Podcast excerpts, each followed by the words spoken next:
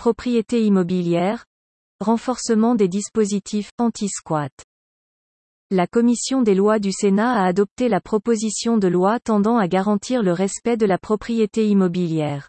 Cette loi déposée par Dominique Estrosi Sassonne vise à renforcer la lutte contre les squats. Le texte crée un délit d'occupation frauduleuse d'immeubles. De plus, il ouvre la procédure rapide d'évacuation forcée à tous les locaux à usage d'habitation. Les faits de squat se multiplient en France. C'est à la suite des affaires récentes de Théoul-sur-Mer ou du Petit Cambodge que ce texte est proposé. Il était nécessaire de faire enfin respecter la propriété immobilière. En effet, certains propriétaires se retrouvent ainsi mis à la porte de chez eux. Tandis que les pouvoirs publics ne leur portent secours que des mois voire parfois des années après l'installation de squatteurs. Ces affaires révèlent que les dispositifs existants ne sont ni suffisamment dissuasifs à l'égard des squatteurs, ni suffisamment connus des préfectures et des forces de police ou de gendarmerie, faute d'instructions claires. Le rapporteur, Henri Leroy. Les Républicains. Alpes-Maritimes. Il faut régler les anomalies de notre législation en matière de propriété immobilière pour mettre un terme à ces situations proprement inadmissibles. Aussi, cette proposition de loi entend donc restaurer les droits des propriétaires en créant un nouveau dispositif pénal. Car, la loi pénale en vigueur réprime avant tout l'introduction dans le domicile d'autrui. Une infraction produite à l'aide de manœuvres, menaces, voies de fait ou contraintes. La valeur protégée est celle du droit au respect à la vie privée. En l'espèce, elle porte sur le domicile. Cependant, elle s'attache moins à protéger l'ensemble de la propriété immobilière. Faire respecter le droit de la propriété immobilière. Le texte entend mieux protéger la propriété privée, droit inviolable et sacré. Selon les termes de L. Article 17 de la Déclaration des droits de l'homme et du citoyen de 1789.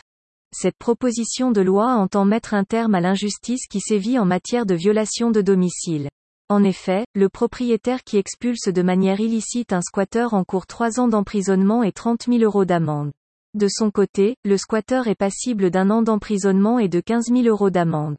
Dès lors, le texte propose d'augmenter la peine encourue en cas de violation de domicile, prévue par L' article 226 à 4 du Code pénal.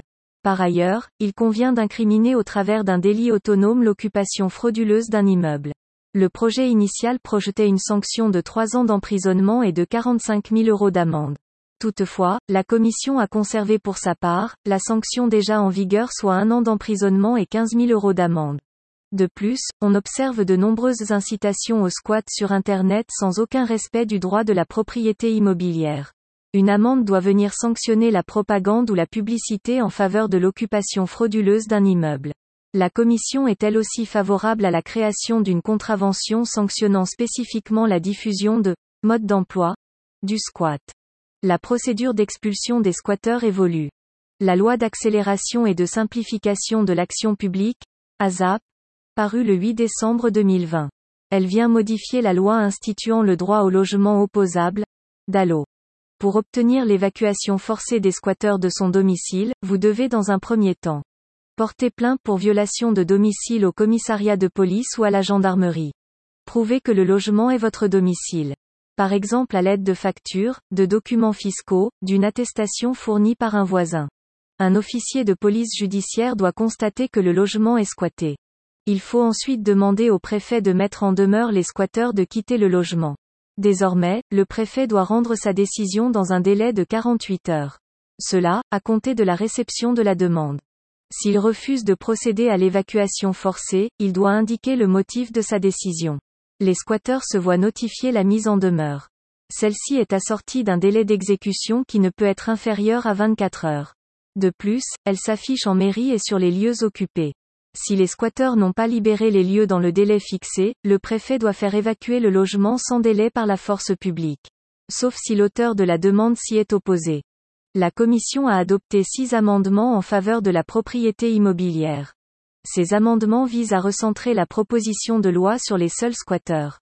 Les dispositifs adoptés ne s'appliqueront donc pas à des locataires défaillants ou des occupants à titre gratuit qui se maintiennent dans les lieux contre la volonté du propriétaire. Ces locataires et occupants doivent continuer à relever des procédures d'expulsion de droit commun, souligne François-Noël Buffet, président de la commission des lois. Par ailleurs, la Commission a étendu la procédure rapide d'évacuation forcée par le préfet à l'occupation illicite de locaux à usage d'habitation. Elle l'avait déjà voté dans le cadre de la discussion de la loi Elan. Cette disposition permet d'apporter une solution en cas de logement squatté avant l'entrée dans les lieux du nouveau propriétaire ou locataire. La proposition de loi sera examinée en séance publique le mardi 19 janvier prochain.